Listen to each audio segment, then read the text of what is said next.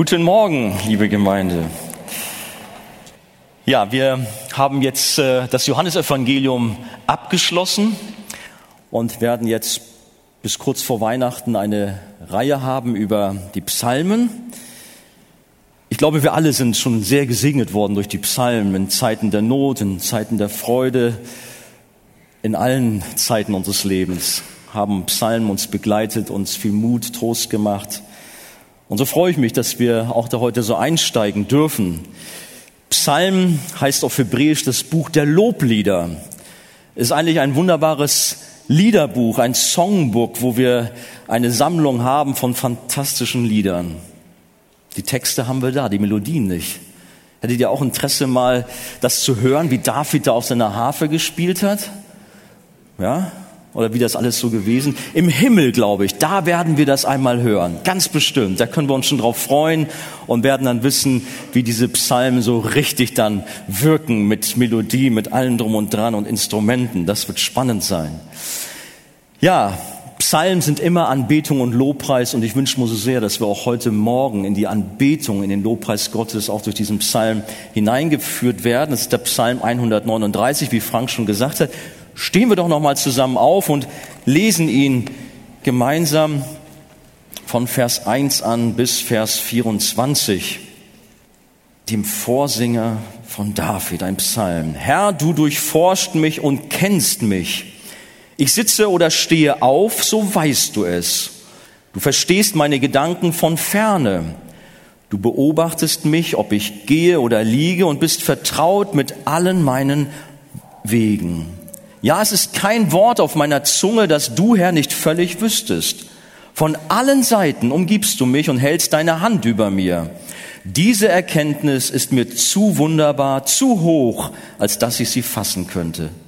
Wo sollte ich hingehen vor deinem Geist? Und wo sollte ich hinfliehen vor deinem Angesicht? Stiege, hin, stiege ich hinauf zum Himmel, so bist du da. Machte ich das Totenreich zu meinem Lager, siehe, so bist du auch da nähme ich Flügel der Morgenröte und ließe mich nieder am äußersten Ende des Meeres, so würde auch dort deine Hand mich führen und deine Rechte mich halten.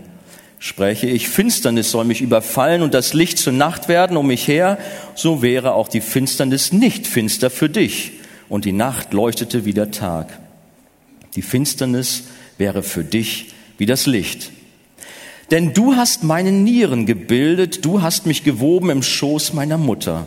Ich danke dir dafür, dass ich erstaunlich und wunderbar gemacht bin.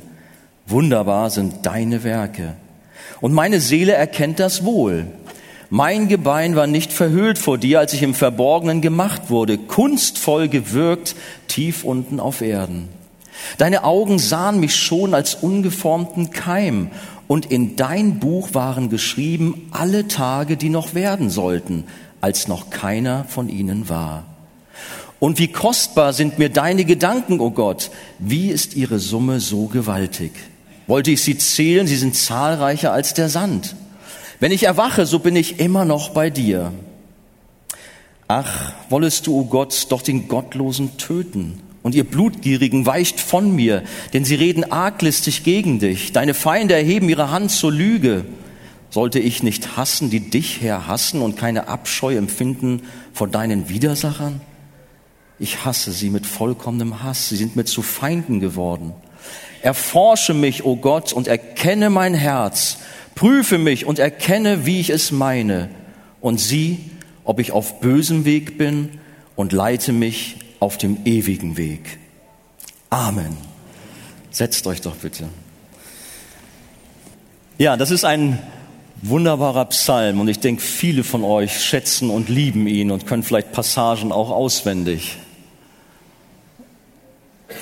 Ein Trost für Einsame und Zweifelnde, ein Psalm, der deutlich macht, dass wir uns als Kinder Gottes, ich betone als Kinder Gottes, als Gläubige, in unserem Gott geborgen wissen dürfen.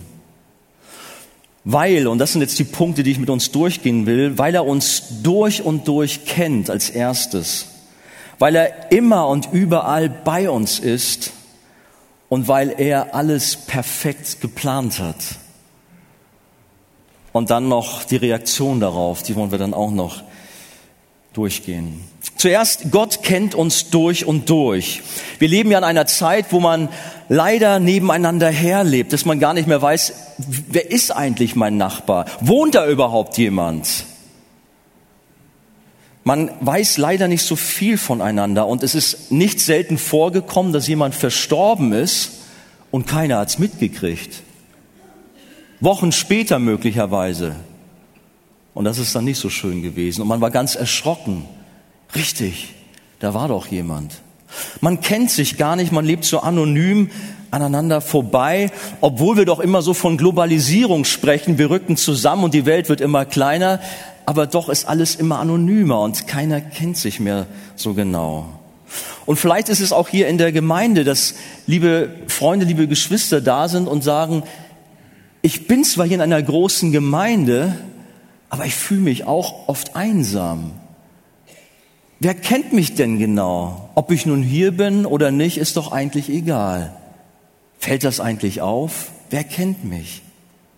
Ob ich da bin oder nicht, das spielt doch keine Rolle. Man nimmt mich nicht wahr. Keiner interessiert sich für mich. Hast du schon so gedacht? Bei Menschen erleben wir in der Tat manche Enttäuschung und ich kann dir nicht versprechen, dass diese Enttäuschungen aufhören werden. Wir werden immer enttäuscht werden von Menschen. Aber was ich dir versprechen kann, Gott enttäuscht dich nicht. Jetzt sagen einige Amen, Halleluja, aber ich weiß ganz genau, dass da auch einige sitzen, wenn du wüsstest, du mit deinem Gott, wo ist denn Gott in meiner Not? Wo ist denn Gott, wenn ich ihn brauche? Dann bin ich ja auch alleine und er kennt mich doch auch nicht. Also solche Reaktionen begegnen mir ganz häufig am Telefon, muss ich euch wirklich sagen. Und auch von Menschen, die sagen, sie sind gläubig. Sie sind oft so voller Frust Gott gegenüber. Warum hat er das alles so zugelassen? Wenn er ein Gott der Liebe ist, wenn er mein Vater ist, scheinbar kennt er mich doch nicht. Doch Gott kennt dich durch und durch, absolut. Dieser Psalm soll dein Denken über Gott verändern und dich ermutigen und trösten. Gott kennt dich nicht bloß nur so oberflächlich. Er hat keine vage Vorstellung von dir. Nein, Gott kennt dich besser als dein bester Freund, wenn du einen besten Freund hast. Dieser beste Freund, der weiß alles von dir. Der kennt alle deine Geheimnisse, aber Gott kennt dich noch viel, viel besser. Glaubst du das? Es ist so. Ich war ja mal, das wissen noch nicht alle, die Älteren wissen das, ich war ja mal Finanzbeamter und hatte Einblick in verschiedene Geheimnisse. Ich war übrigens auch in einem Bezirk zuständig, wo viele Geschwister aus der Gemeinde gewohnt haben. Das klingt im Nachhinein noch ein ganz mulmiges Gefühl. Was weiß er denn von mir? ich hab ja, bin zwar jetzt kein Beamter mehr, aber ich habe nach wie vor auch Stillschweigen, auch über die Dinge, die früher so waren. Aber ich wusste so vieles und konnte viel Einblick haben in die Finanzverhältnisse. Aber kannte ich deshalb die Steuerpflichtigen? Kann man nicht sagen, nein. Wir leben in einer Zeit von moderner Technik und es ist eigentlich so ein gläserner Mensch da. Die Behörden wissen fast alles in Zeiten von Facebook und Internet. Man wundert sich manchmal, wo plötzlich sein Name dann auftaucht oder wie das alles so funktioniert. Ja, man weiß viel von uns. Aber es ist noch ein ganz großer Unterschied, was da an Daten gesammelt wird, als das, was unser Gott über uns weiß. Der kennt viel mehr, der kennt uns viel intensiver als die besten Datenbanken dieser Welt. Und vor allen Dingen diesem Gott, dem können wir nichts vormachen. Einem Finanzbeamten kannst du vielleicht ein paar falsche Zahlen unterjubeln. Wer glaubt das dann? Wie auch immer. André glaubt es nicht. Ist ein besserer Finanzbeamter als ich damals. Aber unser Gott, dem kann man nichts vormachen. Er kennt dich auch viel, viel mehr als dein langjähriger Ehepartner. Und ein Ehepartner weiß schon sehr genau, der liest ja eine Nasenspitze ab, wie es dir geht, was bei dir los ist. Aber Gott kennt dich noch viel tiefer, noch viel besser. Gott weiß, viel, viel mehr. Vor Gott kannst du nichts verbergen. Menschen können wir vielleicht täuschen, indem wir ein freundliches Gesicht machen, unsere inneren Gefühle verbergen. Wir lieben es oft, Masken aufzusetzen, vielleicht auch gerade, wenn wir in den Gottesdienst kommen. Guten Morgen, geht's dir gut? Ja, mir geht es so gut. Oh, mir geht's so gut. Wenn die wüssten. Vielleicht bist du auch heute so reingekommen. Voreinander können wir so ein Spiel spielen, aber nicht Gott gegenüber. Er schaut tief in dein Herz hinein und erkennt dich. Er weiß genau, was bei dir los ist. Vor Gott nützt keine Maskerade und Fassade. Er kennt sogar unsere tiefsten und geheimsten Gedanken, wie wir gelesen haben. Unsere Gedanken kennt er. Er kennt unser Wesen, unser Sein, er kennt alle unsere Wege und Pläne. Ja, er kennt alle unsere Lebenssituationen. Auch die schwierige Lebenssituation, in der du dich jetzt gerade befindest, wo du meinst, Gott ist nicht da, er kennt mich nicht. Doch, er kennt dich. Ob wir stehen, sitzen oder liegen. Das drückt verschiedene Lebenssituationen aus. Ob du am Boden bist oder ob du standhaft bist, Gott kennt dich. Und dies alles ist dem Psalmisten sehr wohl bewusst, indem er ausruft, Herr, du durchforscht mich und kennst mich. Ich sitze oder stehe, so weißt du es. Du verstehst meine Gedanken von ferne. Du beobachtest mich, ob ich gehe oder liege und bist vertraut mit allen meinen Wegen. Nicht mit ein paar, mit allen. Ja, es ist kein Wort auf meiner Zunge, dass du, Herr, nicht völlig wüsstest. Von allen Seiten umgibst du mich und hältst deine Hand über mir. Lass das mal auf dich wirken, dieses Wort. Nur wie fühlst du dabei? Sagst du, ja, das segnet mich? Oder hast du eher so ein mulmiges Gefühl, dir wird ganz heiß, ganz eng, weil du dich beobachtet und kontrolliert fühlst, so nach dem Motto, Big Brother is watching you? Du denkst vielleicht ja, an Kontrolle, Scanner, am Hamburger Flughafen haben sie übrigens gerade abgebaut, den einen Scanner da. Ne? Was empfindest du bei diesen Worten? Oder ist dabei das Herz voller Freude, voller Dankbarkeit, dass Gott sich so sehr für dich interessiert? Du bist ihm eben nicht egal. Er weiß alles über dich. Gottes Fokus ist ganz auf dich gerichtet. Bist du dir bewusst?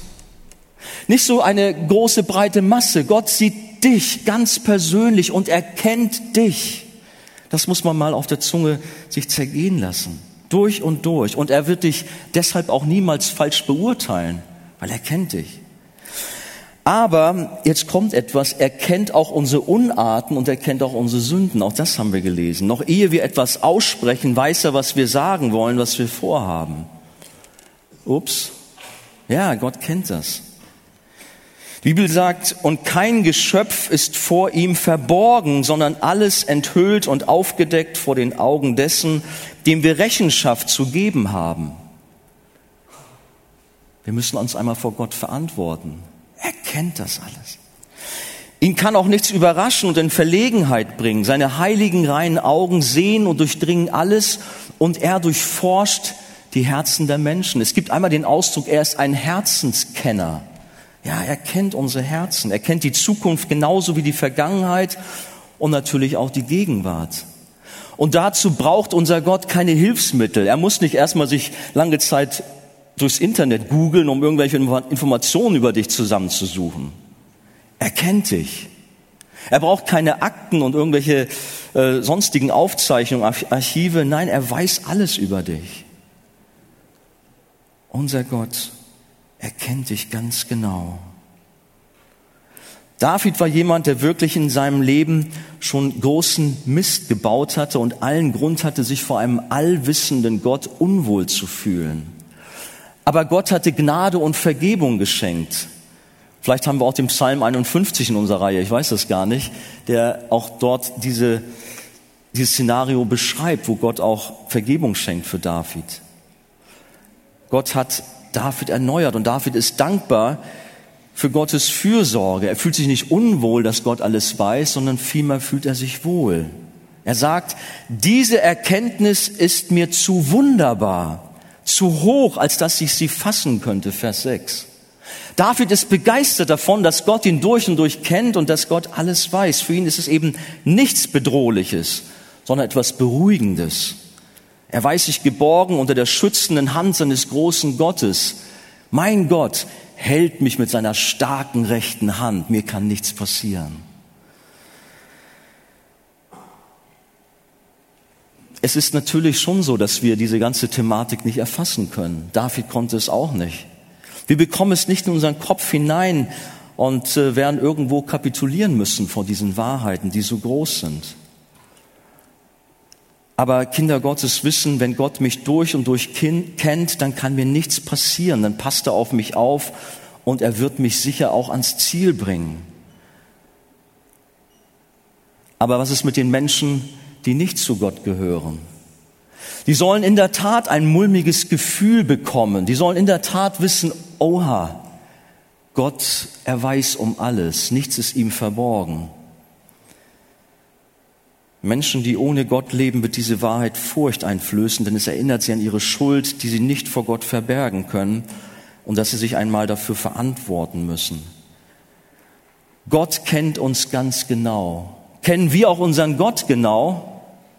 Nicht, dass es so ist, wie wir manchmal von prominenten Persönlichkeiten sagen. Wir kennen irgendwie eine prominente Persönlichkeit, weil wir mal ein Autogramm bekommen haben oder weil wir mal die Hand geschüttelt haben. Aber deshalb kennen wir doch diese Person nicht, oder?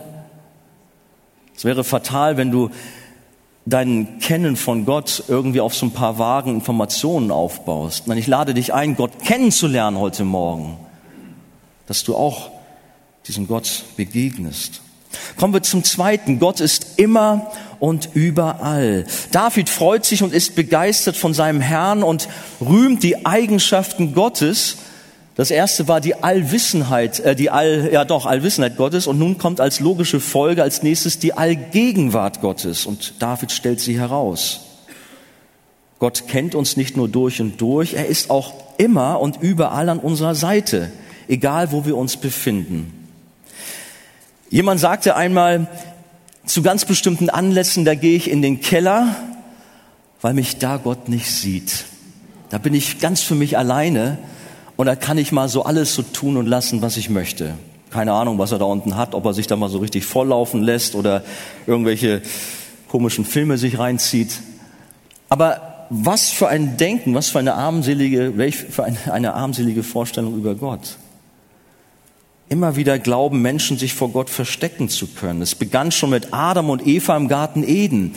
Sie waren ungehorsam und haben Gottes Gebote missachtet und dann fühlten sie sich unwohl und was machten sie? Sie versteckten sich hinter Bäumen. Und Gott hat sie nicht gesehen. Der irrte durch den Garten, ja, wo sind sie denn? Keiner da. Dann fragte er ja noch Adam, wo bist du? Das war eine rein rhetorische Frage. Natürlich wusste er, wo Adam ist. Und Adam antwortete, ja, ich hörte deine Stimme im Garten und fürchtete mich, fürchtete mich denn ich bin nackt, darum habe ich mich verborgen. Unsere Schuld, die trennt uns von Gott. Und unser Gewissen schlägt und dann meinen wir uns vor Gott verstecken oder ihm davonlaufen zu können. Wir haben auch letzten Sonntag schon davon gehört. Jonas ist sicher das bekannteste Beispiel dafür. Er ist vor Gott weggelaufen, weil er den, Aus, den Auftrag nicht ausführen wollte, hat sich lieber auf einem Schiff versteckt und ist in die entgegengesetzte Richtung gefahren. Was sagt Gott zu solch einem Verhalten? Gut, abgesehen bei Jona hat er ihn zurückgeholt. Jeremia 23, Verse 23 und 24 lesen wir, bin ich denn nur Gott in der Nähe, spricht der Herr, und nicht auch Gott in der Ferne? Oder kann sich jemand so heimlich verbergen, dass ich ihn nicht sehe? spricht der Herr, erfülle ich nicht den Himmel und die Erde, spricht der Herr? Wo ist Gott? Gott ist heute Morgen hier, da sagt man dann noch Amen dazu. Aber Gott ist überall, auch da draußen in der Welt, auch an den geheimsten Orten, er ist auch an den dunkelsten Plätzen. Gott ist überall. Ist uns das bewusst immer? Egal, ob wir mit Lichtgeschwindigkeit abhauen, ob wir uns an dem geheimsten Platz des Universums vor Gott verstecken, Gott wird immer schon da sein. Er ist immer schon da. Und auch bei, auf deiner Reise ist er da, ganz nah bei dir. David weiß das und ist voller Staunen und Begeisterung über seinen mächtigen Gott. Und David sucht Gottes Nähe. Es ist ja nicht so, dass David vor Gott weglaufen will. Das, was er da auch sagt, das ist nur, um das deutlich zu machen, dass es unmöglich ist, vor Gott wegzulaufen. Dass es unmöglich ist, sich vor Gott zu verstecken. Er sagt, wo sollte ich hingehen vor deinem Geist und wo sollte ich hinfliehen vor deinem Angesicht? Stiege ich hinauf zum Himmel, so bist du da. Mache ich das Totenreich zu meinem Lager, siehe, so bist du auch da. Nähme ich Flügel der Morgenröte und ließe mich nieder am äußersten Ende des Meeres, so würde auch dort deine Hand mich führen und deine Rechte mich halten.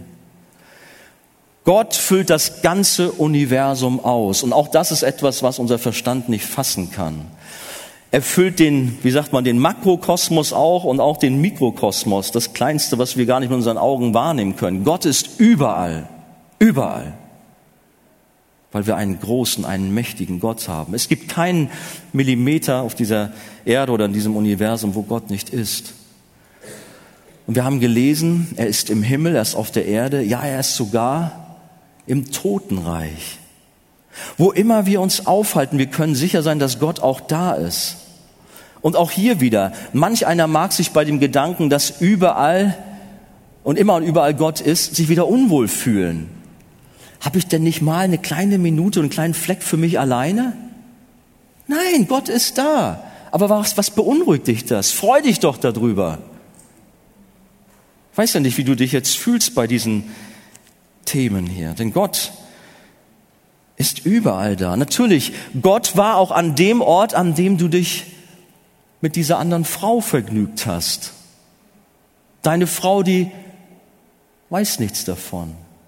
Aber Gott, er war da. Gott war auch da, als du heimlich dein Kind abgetrieben hast. Und du kommst mit dieser Schuld nicht zurecht. Gott war da. Gott war da, als du irgendwelche krummen Geschäfte gemacht hast hat das alles mitbekommen. Gott war da. Und ich bin sicher, dass Gott auch zu dir jetzt spricht und du bewusst wirst, ja, Gott war auch da in meiner Situation, wo ich schuldig geworden bin. Gott war da. Gott ist an jedem Ort. Unser Herr ist nicht nur bei uns an den schönsten Plätzen, sondern er ist und war auch in der Hölle unseres Lebens. Auch das dürfen wir wissen. Er ist in unserer Einsamkeit da ist er da. Auch wenn du zu Hause bist und sagst, ich habe niemanden mehr, ich habe keine Angehörigen und wie ich vorhin schon sagte, auch in der großen Gemeinde fühle ich mich manchmal einsam. Aber Gott ist da. Er ist bei dir, ganz bestimmt. Er ist auch da in deiner Krankheitsnot. Da ist er, auch im Krankenhaus, in Schmerzen. Auch wenn es möglicherweise zu Ende geht im Sterben. Gott ist da. Weißt du das?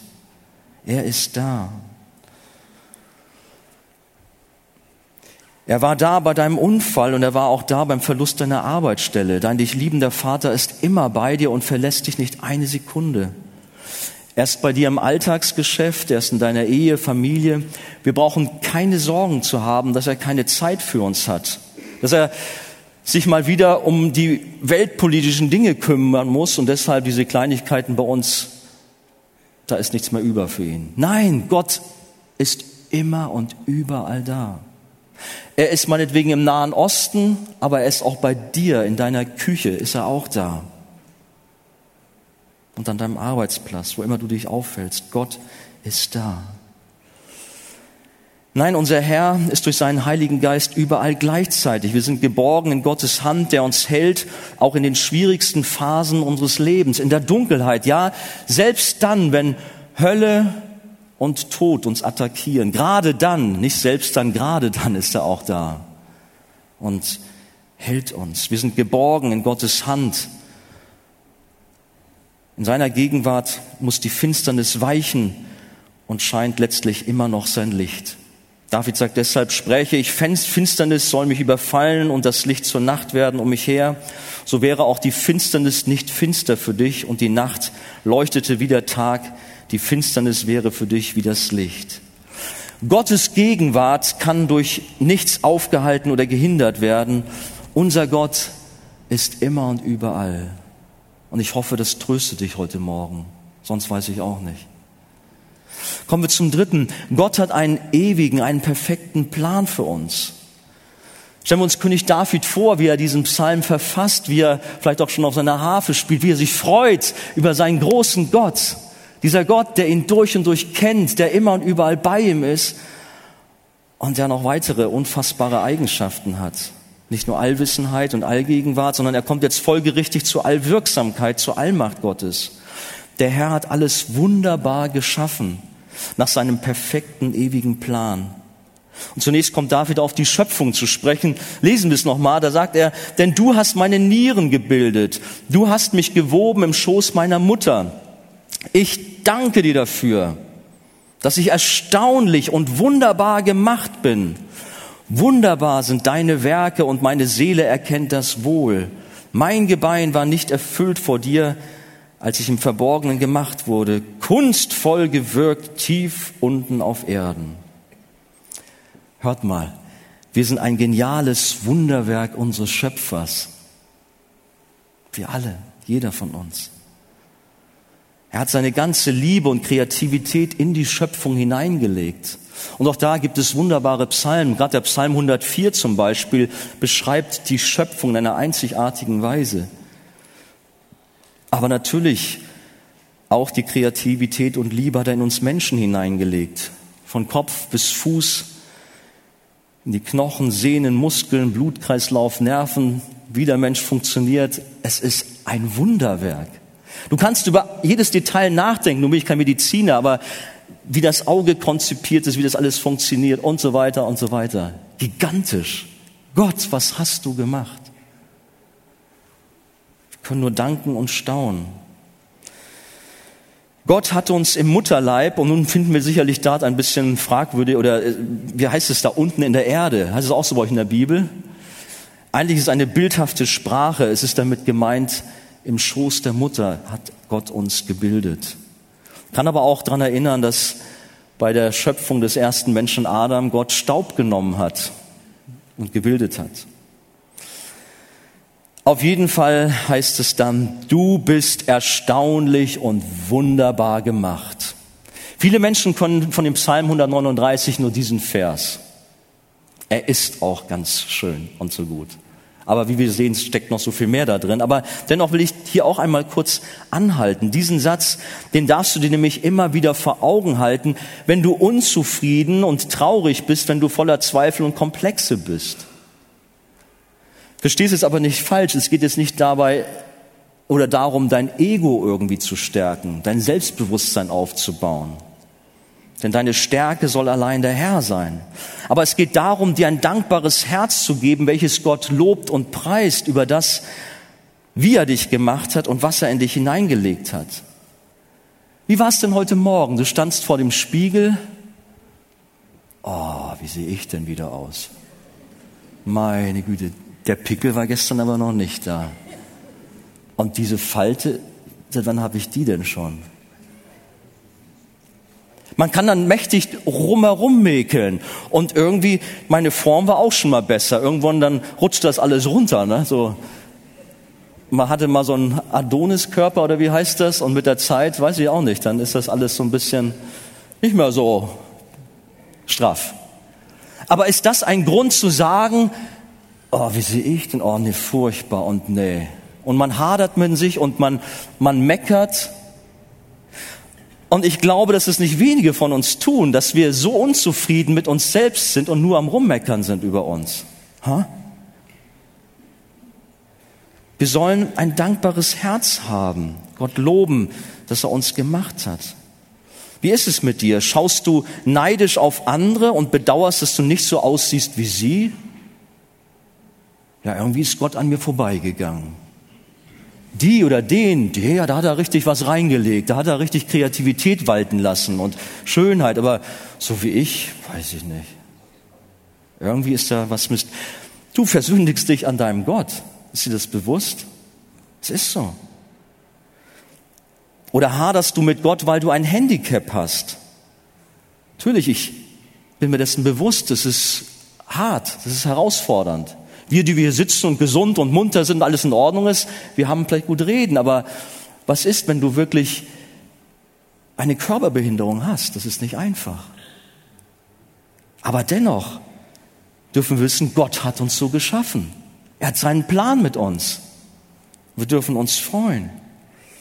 Nicht wenige sind sehr unzufrieden mit sich, aber auch mit ihren Lebenssituationen und suchen sich als Ventil ihren Körper aus. Es gibt ja dieses Ritzen, nicht nur unter jungen Leuten verbreitet, da natürlich besonders, um sich irgendwie auch Schmerzen zuzufügen, weil man sich selbst hasst, weil man selbst mit sich nicht klarkommt, mit seiner Lebenssituation. Tu das nicht. Zerstöre dich nicht, quäle dich nicht, sondern bedenke doch, dass Gott dich so gewollt hat und auch für dein scheinbar, scheinbar zerstörtes, kaputtes Leben einen guten Plan hat. Und jetzt erinnere ich nochmal an eine Person, die ich schon häufiger eingebaut habe. Ich weiß das. Aber ihr merkt, diese Frau, sie beeindruckt mich sehr und ihr Leben, weil ich auch die Gelegenheit hatte, als sie zweimal hier bei uns in Hamburg war, sie hautnah zu begleiten. Von wem rede ich? Ich meine Joni Erickson Tada, diese Frau im Rollstuhl. Kennen einige von euch sie? Seit ihrem 17. Lebensjahr ist sie von ihrem Hals abwärts gelähmt und an ihren Rollstuhl gefesselt. Es ist wirklich ein Bild des Jammers. Sie kann eigentlich kaum was machen und sie ist wirklich gehandicapt. Und immer wieder erlebt sie, wie der Teufel versucht, ihr einzureden, wie schwach und wie nutzlos sie doch ist. Und dass doch ihr Körper für sie nur eine einzige Last ist. Und Joni hat in ihrer Klage dem Teufel schon zugestimmt, schrieb sie mal. Ja, so ist es doch. Sie hat diesen Einflüsterungen Raum gegeben, so wie du das auch schon gemacht hast. Aber dann durfte sie sich an den Psalm 139 erinnern, wo es heißt, dass sie wunderbar, erstaunlich gemacht ist. Und sie hat den Herrn gepriesen für seine wunderbaren Werke, auch an ihr. Und er hat etwas Großartiges mit jedem von uns vor. Ob wir stark sind, ob wir schwach sind, das spielt keine Rolle. Unser Körper, unabhängig von Krankheit oder Alter, von Falten oder ungewollten, ich sag mal, Verformungen und verschiedenen Schwächen, ist nach dem Bild Gottes geschaffen. Er ist nach dem Bild Gottes geschaffen. Und das dürfen wir niemals vergessen. Unser Herz, unser Verstand, unsere Hände und Füße, unser ganzer Körper, der trägt den Stempel unseres lebendigen Gottes. Gott hat uns erstaunlich und wunderbar gemacht. Er hat einen perfekten Plan für uns, für unseren Körper. Und das ist das, was mir auch gerade bei dieser Joni so gefallen hat, dass sie eben in ihrer Schwachheit ein so starkes Zeugnis ist, wenn sie mit ihrem Rollstuhl durch die Städte rollt und Menschen begegnet. Ihr glaubt gar nicht, was für eine Schönheit aus diesem scheinbar so kaputten, zerstörten Gefäß herausstrahlt. Sie ist ein Gefäß zur Ehre Gottes. Und so beklage dich nicht, mäkel nicht rum, sondern danke Gott, wie er dich geschaffen hat. Freue dich darüber. Das soll jetzt nicht heißen, versteht mich da auch nicht falsch, dass ich gegen Wellness und wie heißt es alles, Fitness und so weiter bin. Das ist alles gut. Wir haben auch eine Verantwortung für unseren Körper. Die Bibel sagt in 1. Korinther 6, Vers 19, dass äh, unser Körper ein Tempel des Heiligen Geistes ist. Aber man kann auch da in ein Extrem verfallen. Es gibt dann so einen Wellness- und Fitnesswahn, der auch vor den Gläubigen nicht halt macht. Irgendwann, dann siehst du nicht mehr aus wie 20. Dann ist es so. Aber du darfst trotzdem Gott preisen und danken, dass er dich so wunderbar gemacht hat.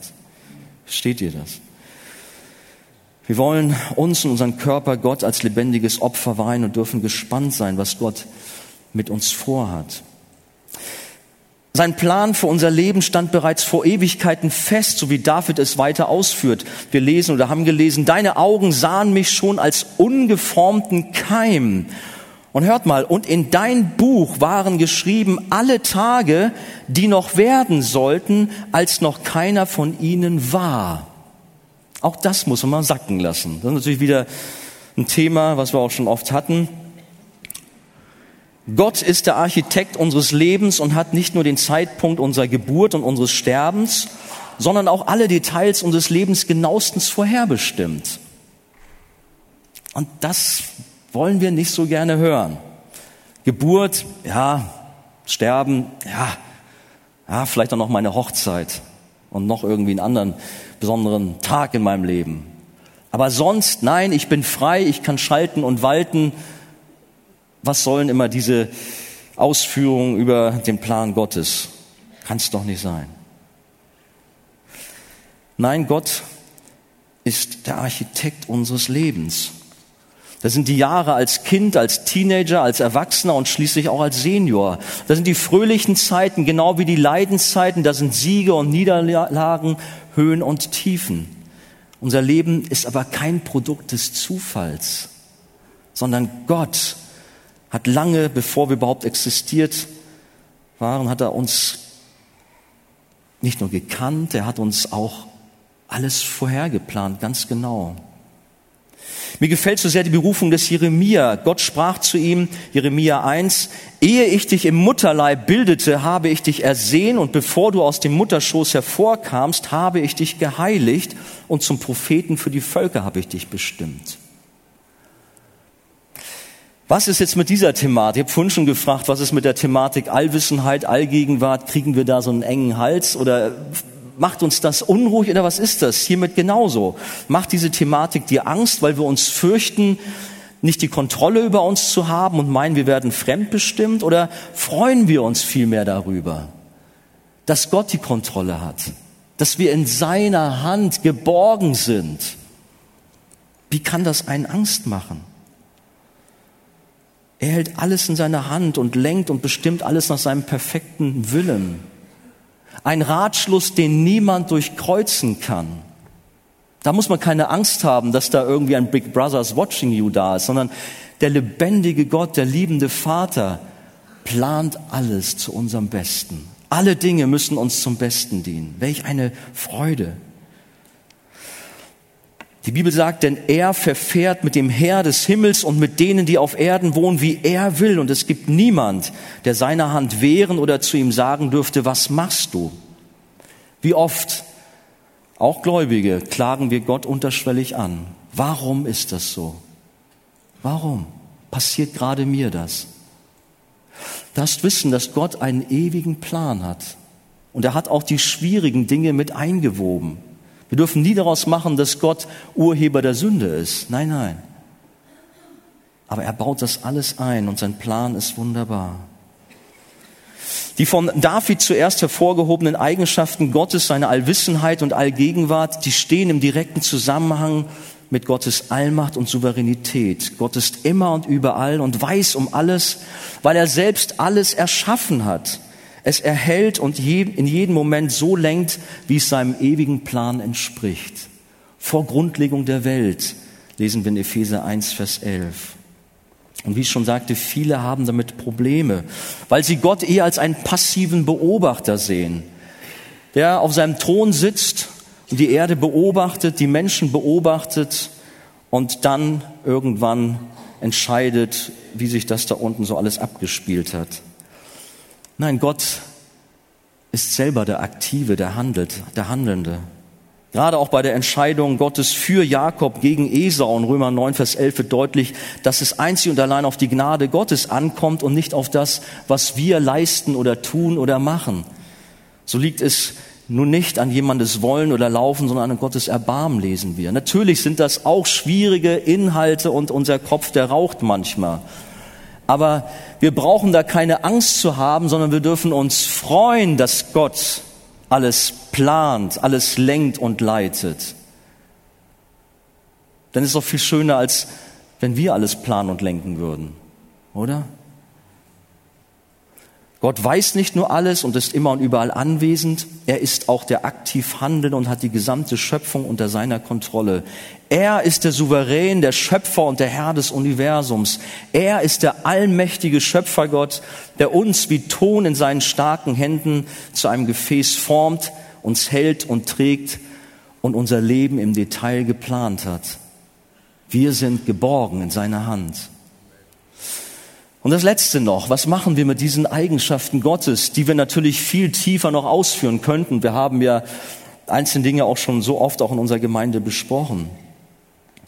Was machen wir damit? Was ist unsere Reaktion? Ärgern wir uns darüber und sagen wir, so einen Gott wollen wir nicht haben, wie ich das schon häufiger gehört habe von Christen? Nein, so einen Gott habe ich nicht. Ich muss dir leider sagen, David hat so einen Gott, weil es der Gott der Bibel ist. Und wenn du so einen Gott nicht hast, dann hast du ein Problem. Was ist nun unsere Reaktion auf diese Eigenschaften Gottes? Menschen haben Widerspruch, kommen nicht klar damit, nicht zu David, denn er kann nur anbeten und staunen über Gottes Gedanken und die Tiefe seiner Weisheit. Wie ruft er aus? Und wie kostbar sind mir deine Gedanken, o oh Gott. Wie ist ihre Summe so gewaltig? Wollte ich sie zählen, sie sind zahlreicher als der Sand. Wenn ich erwache, so bin ich immer noch bei dir. David denkt Tag und Nacht über seinen großen Gott nach und er ist begeistert, er ist bewegt über diesen mächtigen Gott, der ihn kennt, der bei ihm ist, der alles lenkt und plant. Und er kommt in Anbetungen, Lobpreis, wie hoffentlich auch wir, dass wir nur noch staunen, sagen, Gott, wie bist du groß, ich kann dich nicht erfassen. Müssen wir auch gar nicht, können wir gar nicht. Aber das, was uns die Schrift offenbart, das dürfen wir aufnehmen, dankbar und dürfen ihn dafür preisen. Können wir uns heute Morgen mit David eins machen und ihn ehren und ihn preisen? Für sein Wissen, seine Gegenwart und seine Souveränität, auch wenn wir nicht alles verstehen? David konnte auch nicht alles verstehen. Im Propheten Jesaja lesen wir auch, deine Gedanken, wie heißt es da, sind höher als unsere Gedanken. Deine Wege sind höher als unsere Wege. Wir sind begrenzt, wir können Gott nicht erfassen. Aber wir wollen all das, was in seinem Wort geschrieben steht, achten und ehren und ihn dafür anbeten, auch wenn wir nicht alles verstehen. Zum Schluss kommen noch ein paar Verse, da habe ich echt überlegt, oder kannst du jetzt hier Schluss machen? Ja, hast den Psalm 139, ja, mussten schon ganz machen. Ich habe sie ja schon gelesen. Dieser Psalm wird übrigens auch Fluchpsalm genannt. Habt ihr schon mal davon gehört, dass es auch Fluchpsalmen gibt? Ich lese es nochmal. Denn David äh, ruft dann zu Gott, ach, wollest du, o oh Gott, doch den Gottlosen töten. Und ihr Blutgierigen weicht von mir, denn sie reden arglistig gegen dich. Deine Feinde erheben ihre Hand zur Lüge. Sollte ich nicht hassen, die dich, Herr, hassen und keine Abscheu empfinden vor deinen Widersachern? Ich hasse sie mit vollkommenem Hass. Sie sind mir zu Feinden geworden. Aua. Ist da was versehentlich in die Heilige Schrift reingerutscht, was eigentlich im Ursprung nicht drin war? Nein, wir können sicher sein, dass das schon da seinen Platz hat. Das ist Gottes Wort. Und David hat es gesagt, aber Moment, wir sollen doch alle Menschen lieben und das passt doch irgendwie alles gar nicht. Das passt sehr wohl. David ist erfüllt von einer Begeisterung über einen großen, mächtigen Gott. Er ist voller Liebe zu seinem Retter und er eifert für ihn. Er setzt sich für seinen Gott ein. Es ist sein liebender Gott, sein liebender Vater. Und so kann er sich nicht neutral verhalten zu Menschen, die Gott verachten. Und ich habe darüber nachgedacht, das ist oft unser Problem. Dass wir einfach so tun, als wenn alles ganz normal ist. Wir heulen dann auch so mit den Wölfen so irgendwo mit, vielleicht nicht so laut aber wir verhalten uns auch mehr oder weniger neutral. Versteht mich falsch, es soll nicht sein, dass wir jedes Mal vielleicht auf unseren Arbeitsplatz ähm, gleich aufspringen und irgendwie dann eine Bußpredigt halten oder so. Aber wir sind dennoch aufgerufen, Stellung zu beziehen, für unseren Gott zu streiten, uns für unseren Gott einzusetzen. Tun wir das? Oder schweigen wir lieber? Oder sind wir ängstlich, schüchtern? Ich schäme mich des Evangeliums nicht, hat Paulus ausgerufen. Und das wollen wir auch tun. Wir wollen für unseren Herrn auch streiten. David macht nicht gemeinsame Sache mit den Ungläubigen. Nein, er distanziert sich aufs Schärfste, nicht nur von der Sünde in seinem Leben, sondern auch vom Weg der Ungläubigen. Und er bringt dabei auch seinen Widerspruch gegen alle Gottlosigkeit unverblümt zur Sprache. Sicherlich sehr deutlich, was er da sagt. Das sind wir heutzutage gar nicht mehr gewohnt.